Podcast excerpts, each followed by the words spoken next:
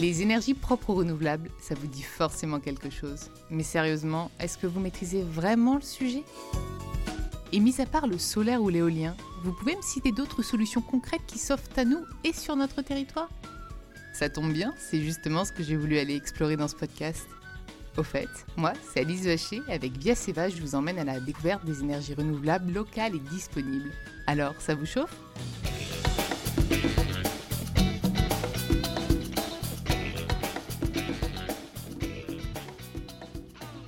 Et si je vous disais qu'en pleine crise énergétique, une commune a trouvé le moyen de chauffer une partie de ses habitations à l'eau thermale? Je vous entends déjà me dire OK, mais comment? Où ça? Et ça tombe bien parce que le sujet a aussi éveillé ma curiosité. C'est la commune de Jonzac en Charente-Maritime qui a réussi à mettre à l'abri de la flambée des prix de l'énergie ses habitants, puisqu'ils parviennent aujourd'hui à chauffer leurs habitations avec l'eau chaude de leur sous-sol, ce que l'on appelle la géothermie. Sont-ils les seuls? Pour le savoir, je suis donc allée à la rencontre de deux experts pour m'éclairer plus largement sur le sujet de la géothermie et notamment un hydrogéologue, donc un expert des nappes phréatiques et des poches d'eau souterraines, qui est aussi directeur général de la compagnie française de géothermie, c'est Tericlan. Et pour aller plus loin, je me suis aussi entretenue avec Michel Rousseau, qui a notamment été présidente du Bureau des recherches géologiques et minières, le BRGM, et dont le métier était justement de favoriser le recours à la géothermie en France. Allez, partons explorer le sujet. Bonjour à tous les deux et merci, merci d'être venus jusqu'ici pour parler de la géothermie. Vous êtes tous les deux experts sur le sujet et vous allez m'apprendre plein de trucs. Eric, je vais commencer par vous. Euh, bonjour. bonjour. Concrètement, qu'est-ce que la géothermie? Alors, il faudrait déjà parler des géothermies, puisqu'il y a plusieurs types de géothermie et pour être un peu synthétique, les géothermies sont l'ensemble des technologies qui permettent de récupérer l'énergie du sol et du sous-sol. Ah donc il n'y a pas uniquement l'eau en fait dans la géothermie? Pas du tout. On peut aussi récupérer les calories, voire les frigories, donc, euh, qui sont contenus dans le sol, alors que, ce sol, en l'occurrence, ne contient pas d'eau. Donc effectivement, il n'y a pas que l'eau. Et toutes les, tous les types de géothermie sont décarbonés, j'imagine, enfin, vu que c'est du recyclage, entre guillemets, d'énergie. De, alors, c'est pas vraiment du recyclage, mais si vous, effectivement, c'est une énergie décarbonée, c'est-à-dire mmh. que il y a un petit peu de consommation, enfin, ou d'émissions de carbone au moment où on fait les travaux pour réaliser les ouvrages qui sont nécessaires à l'exploitation de la ressource, mais une fois en exploitation, c'est une énergie qui est totalement décarbonée puisqu'elle fonctionne beaucoup en circuit fermé. Oui, ça c'est important quand même de le rappeler, que euh, le total décarboné, c'est un peu, c'est un peu utopiste. Euh, Michel, je vais, me, je vais me retourner vers vous. Quels usages justement de cette euh, géothermie en France? Alors, comme vient de le dire Eric Lann, il, faut parler des géothermies et non pas de, euh, la géothermie au singulier. Alors, on, distingue quand même trois types de, géothermie. Hein. Il y a une géothermie très profonde, aux alentours de 5 km de profondeur.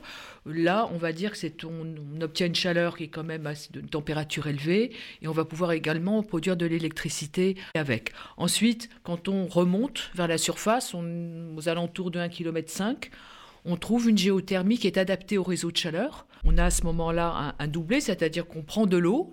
Cette fois-ci, on a besoin d'eau. On prend de l'eau. Hein. on va extraire les calories de cette eau et on rejette l'eau froide environ un kilomètre plus loin. Alors, peut-être question bête, mais on prend de l'eau. Dans une nappe. D'accord. À un kilomètre cinq à peu près de profondeur.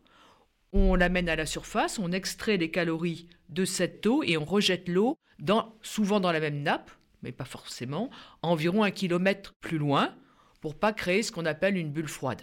Et donc un circuit fermé. Donc c'est, enfin fermé, semi euh, semi ouvert semi ouvert on va dire hein, semi euh, semi ouvert mais on perd pas d'eau on perd pas d'eau c'est ça un peu ma question parce que l'eau c'est un et, petit peu et puis la troisième catégorie euh, c'est ce sont des pompes à chaleur géothermiques. On va on n'a pas besoin d'eau. On est à une profondeur de l'ordre de 200 mètres voilà.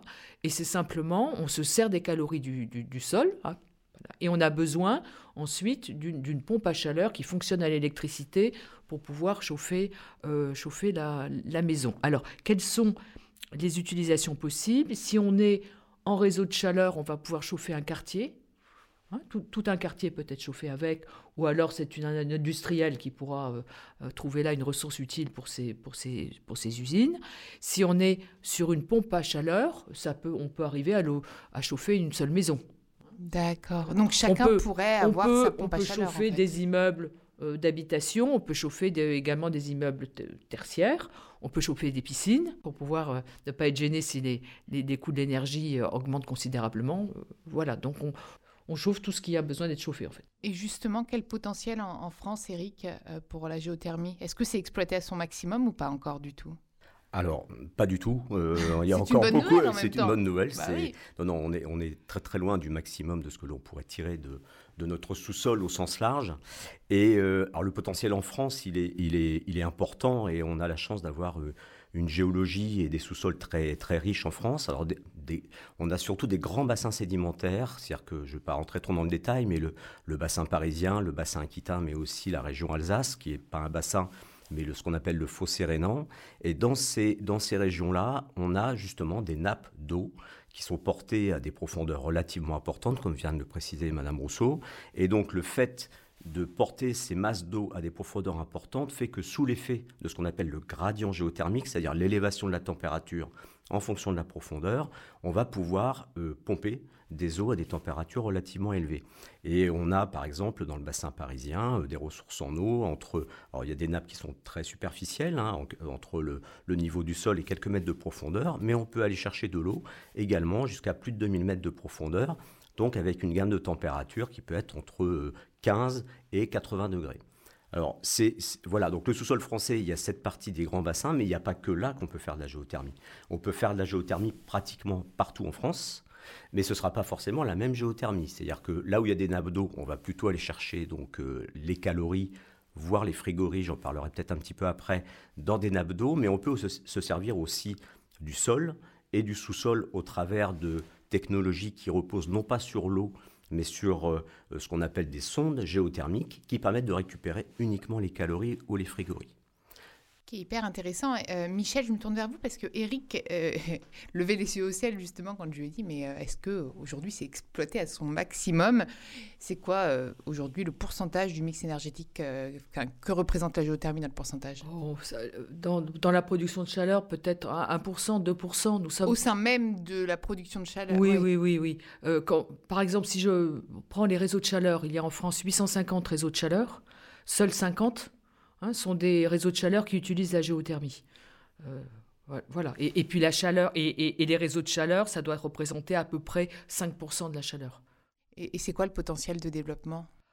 Bah, Le potentiel, il est très certainement important. Sur les, sur les réseaux de chaleur, on pense euh, qu'on pourrait, on, pourrait multiplier par... Par 2,5 Par 2,5 à 3, oui, oui, oui, facilement, hein, les, les, les, réseaux de chaleur. Et si on est sur euh, sur les sondes, euh, ce qu'on appelait les pompes à chaleur. Hein. Donc si on est dans, dans les profondeurs d'environ 200 mètres, on peut, on peut dire qu'on peut en mettre partout sur à peu près 90% du territoire. Hyper intéressant. Ah, avant d'aborder les atouts et puis les, potentiels risques, euh, vous me dites qu'on peut augmenter, mais ce n'est pas des chiffres exceptionnels. C'est quoi les freins au développement en fait actuels bah, Les freins d'abord, à partir du moment où on fort, le forage a quand même un coût qui n'est pas négligeable. Et une empreinte carbone, j'imagine aussi. Il a un coût en carbone, mais il a aussi un coût, un coût en euros. Hein, c'est, cher euh, cher de forêt. Euh, si on est sur les pompes à chaleur, j'allais dire, nous avons en France très peu de foreurs. Hein. Si on voulait arriver à développer la, vraiment massivement les pompes à chaleur, il faudrait multiplier le nombre de foreurs par environ 10. Ben voilà, hein, pour, arriver à avoir, pour arriver à, répondre au, au marché. Et quand on est sur les réseaux de chaleur, là, on a quand même hein, des, foreurs. Dans cette, euh, la filière industrielle existe. Euh, mais euh, il, faut, il faudrait pouvoir reconnaître, connaître mieux les aquifères et les nappes, si vous voulez, qui sont qu'on peut exploiter pour des réseaux de chaleur. Et actuellement, les réseaux de chaleur se sont surtout développés en région parisienne. Hein, en exploitant une nappe qu'on appelle la nappe du Dogger. La région parisienne, c'est la première région, je pense, peut-être en Europe, certainement, et peut-être au monde, pour, euh, pour la géothermie sur nappe.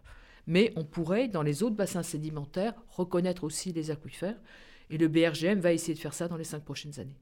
Bonne nouvelle. Donc il y a aussi de la formation hein, quand même, et puis davantage d'experts pour étudier aussi ces nappes.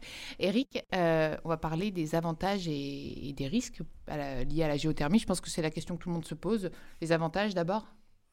Les avantages sont nombreux, je ne vais pas vous étonner en disant ça. Donc, euh, alors déjà, en exploitation, une installation de géothermie, c'est une installation qui produit très peu de nuisances. Je pense que vous passez régulièrement devant des installations de géothermie en Ile-de-France, vous ne vous en doutez même pas. Ah, parce qu'on peut les voir à la surface? Ah, on peut voir, euh, on peut. Souvent, on voit pas grand-chose, mais on peut voir des têtes de puits, par exemple, effectivement. Mais dans ce cas-là, il faut savoir qu'elles sont là, parce que la plupart du temps, elles sont vraiment cachées. Euh, il y en a, par exemple, je vais vous donner des exemples concrets. Il y a une installation de géothermie profonde hein, euh, euh, à Orly, le Nouvelet, et les têtes de puits sont sur le parking d'un supermarché. Donc des gens se gardent devant les têtes de puits très régulièrement, sans savoir qu'il y a effectivement une production d'énergie de façon très, enfin, de taille industrielle sur ce parking. Pour ceux qui connaissent le château de Sucy-en-Brie, par exemple, les puits sont dans le parc du château de Sucy-en-Brie. Donc les gens font leur marché très régulièrement en marchant sur les têtes de puits de la géothermie de Sucy-en-Brie. Donc, donc au niveau nuisance visuelle, c'est zéro. D'accord. Et euh, bien sûr, il y a d'autres avantages. Alors, c'est une énergie qui n'utilise pas de combustible, donc pas d'émissions de CO2. On fonctionne en circuit euh, pratiquement fermé, enfin en tout cas semi-ouvert sur le sous-sol. Donc, donc pas d'émissions de CO2, bien sûr. Élément très important, c'est une énergie qui est ancrée dans le territoire. C'est-à-dire que on l'a sous nos pieds à l'endroit où on l'exploite et elle n'est pas délocalisable, cette énergie. Donc c'est important que le territoire soit quelque part propriétaire, entre guillemets, de sa ressource. Alors, question là qui me vient, on peut la stocker? Alors, en fait, la géothermie, c'est déjà une énergie de stock. D'accord. C'est-à-dire qu'on a déjà un stock considérable d'énergie dans les aquifères euh, et dans le sol dont, on a parlé depuis le début de, de notre intervention. Donc on a déjà un stock énorme d'énergie. Ceci dit, il y a effectivement des projets qui existent pour stocker encore plus d'énergie dans le sous-sol. Donc énergie des territoires et surtout, et ça je pense que ça parle à tout le monde aussi, on a parlé de l'aspect environnemental, on a parlé de l'ancrage dans les territoires, et il y a le prix. Et le prix de l'énergie géothermique, ça, euh, dans toutes les études qui sont faites, et quand on regarde le prix de la géothermie par rapport aux autres énergies, on s'aperçoit que c'est très compétitif. Mais surtout, euh, c'est une énergie sur laquelle on a une visibilité à long terme sur le prix. C'est-à-dire que le prix de l'eau qu'on pompe, en fait, c'est le prix de l'électricité de pompage. Ça, ça peut varier effectivement, mais finalement, il n'y a pas d'autres paramètres qui varient ou très très peu. Donc, on a une très bonne stabilité du prix de la géothermie. Donc, ça, c'est quand même important, notamment pour les industriels qui ont besoin de se projeter. Mais pas que, les collectivités aussi, bien sûr. Hmm, génial, moi j'irai voir à quoi ressemble une tête de puits. C'est pas, c'est pas très très.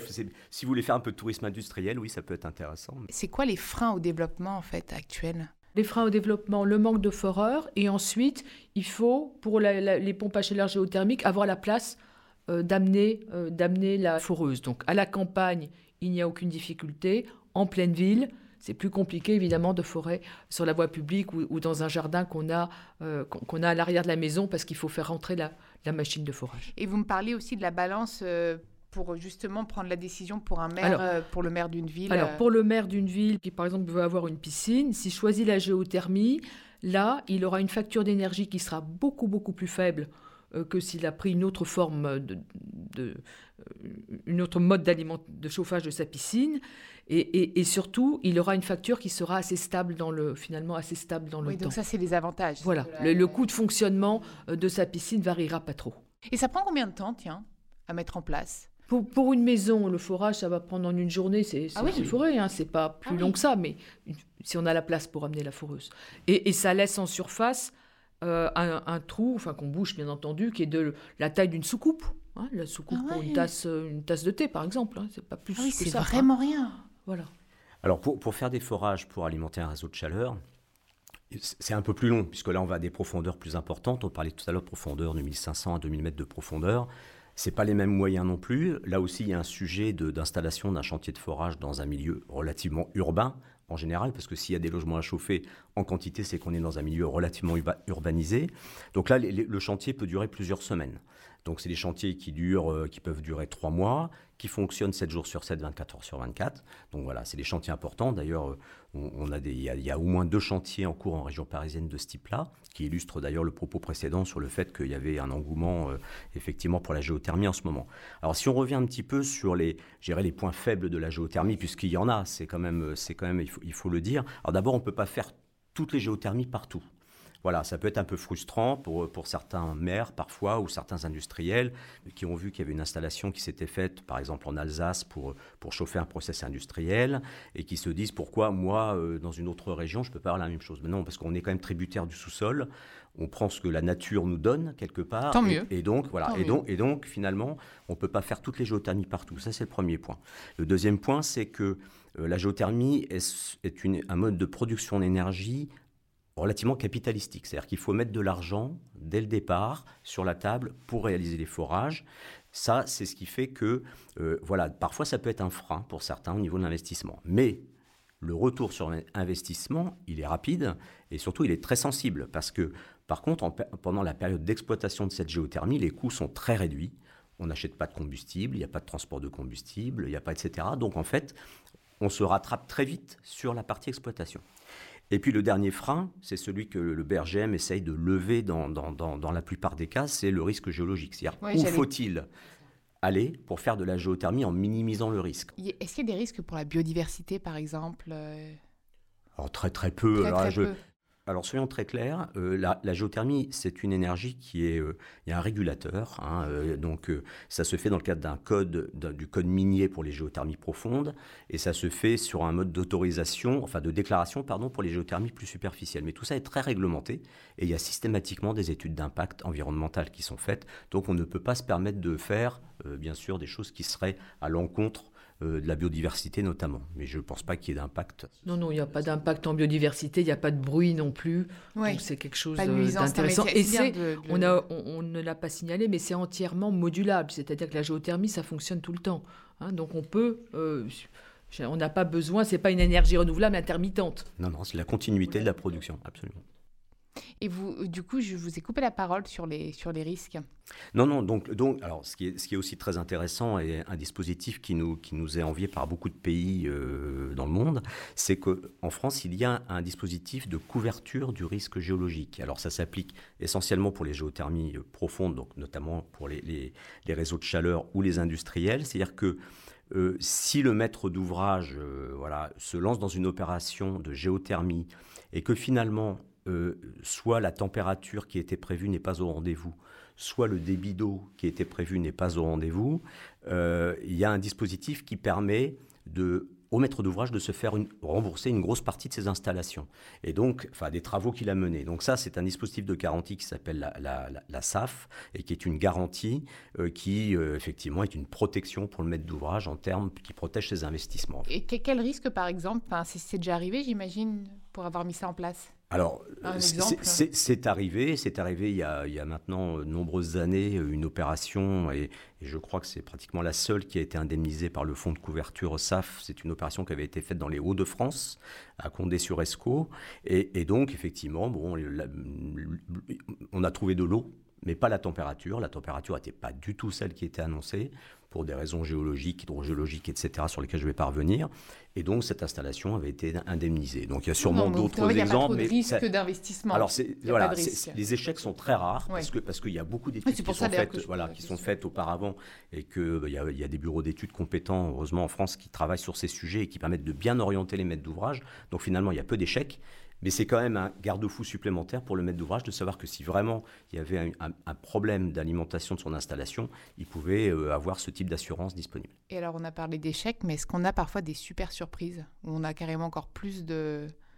Non, ça n'existe pas pareil, c'est bien mesuré ce qu'on peut dire quand même, quand s'il y a échec, ce sont échecs pour des réseaux de chaleur, pour une géothermie qui est pour des maisons individuelles sur pompe à chaleur, ça ne peut pas ne pas marcher. C'est trop rustique pour ne pas euh, pour ne pas marcher. Et on peut de temps en temps avoir des bonnes surprises. Parce qu'effectivement, on fort à simplement 200 mètres de profondeur. Avec un très bon terrain, on peut peut-être avoir un investissement qui est qui est diminué de 30 euh, et alors, question à tous les deux, euh, où est-ce qu'on se situe en France par rapport aux autres pays, justement, en termes de, ressources? Est-ce qu'il y a des pays euh, leaders, on va dire, sur le marché, ou pionniers sur le marché de la, géothermie, par exemple? Alors, il y, a une géothermie dont on n'a pas encore beaucoup parlé, mais peut-être pour. Je vais commencer par celle-ci, c'est la géothermie pour la production d'électricité. Michel Rousseau en a parlé tout à l'heure. Donc, on va trouver ce mode de production d'énergie électrique à partir de la géothermie plutôt dans les zones volcaniques. Donc le territoire français n'est pas très riche en territoire volcanique, sauf dans ces territoires d'outre-mer. Et donc, il y a une centrale de géothermie qui fonctionne en Guadeloupe et qui produit l'électricité sur le, sur le réseau euh, de l'île. Et donc, pour situer, si vous voulez, sur cette énergie haute énergie, en France, on est effectivement un, pays, un petit pays de production d'électricité. Les grands pays qui produisent l'électricité à partir de la géothermie sont les États-Unis, euh, l'Indonésie, euh, les Philippines. Donc, les, pays qui ont beaucoup. Ils sont plus grands aussi. oui, ils sont plus grands, mais surtout, et surtout, ils ont beaucoup de ressources. et donc, voilà, ils sont leaders. Alors, pour en revenir peut-être aux géothermies que l'on connaît sur notre territoire euh, français, Michel Rousseau l'a dit tout à l'heure, la France est un grand pays de géothermie pour la production de chaleur, notamment sur les réseaux. Et il y a d'autres pays hein, comme ça en Europe, il y en a quelques-uns. L'Allemagne se développe beaucoup à l'heure actuelle. L'Italie produit beaucoup de chaleur. Et les pays très écolos comme euh, le Danemark, etc. aussi ou pas du tout? Alors oui, mais avec de la géothermie plus superficielle, avec des pompes à chaleur. Euh, voilà, là ils, ont, ils sont très en avance sur ce type de géothermie-là. Ouais, donc c'est pour ça que c'était hyper intéressant que vous reprécisiez les différentes sortes de géothermie. Euh, la, Suisse aussi. Oui, la Suède, les pays nordiques. Parce que c'est une géothermie qui fonctionne très bien par grand froid aussi. Et pour euh, conclure cet épisode, moi j'ai appris plein de trucs.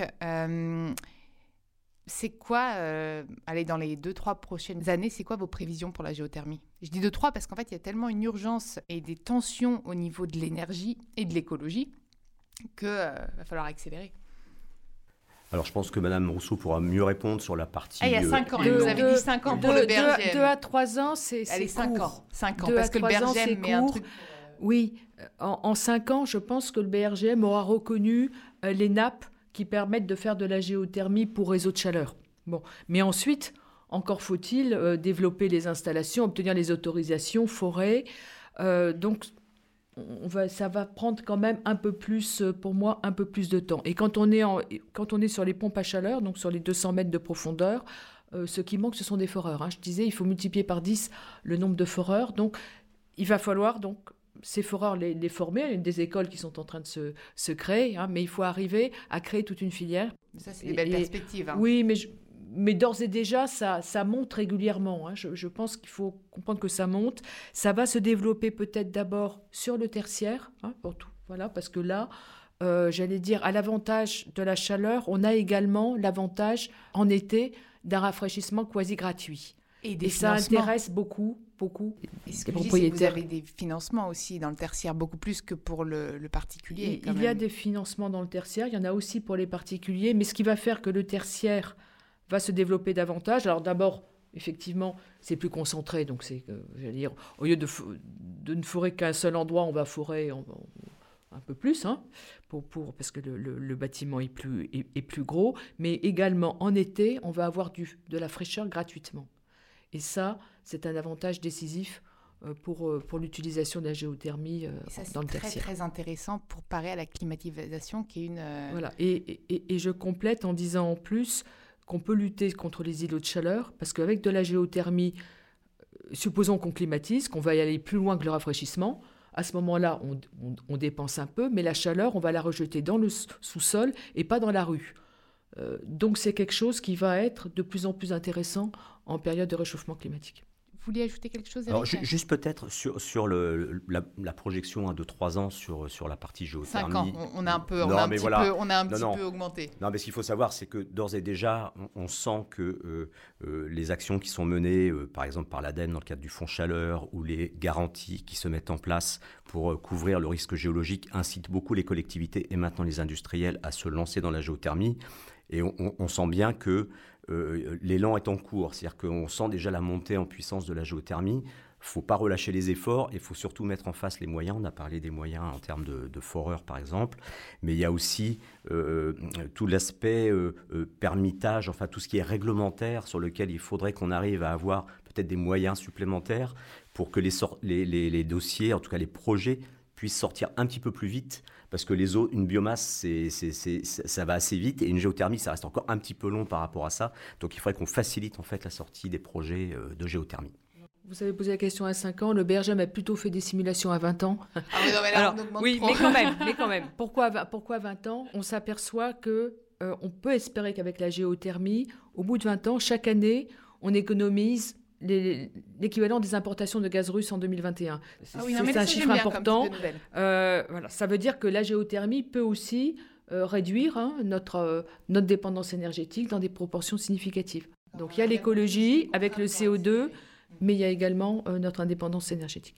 Puis aussi donner l'accès à l'information. Et c'est tout l'objectif de cet épisode de podcast. Merci à tous les deux encore une fois d'être venus jusqu'ici nous parler de géothermie. Merci à vous. Merci.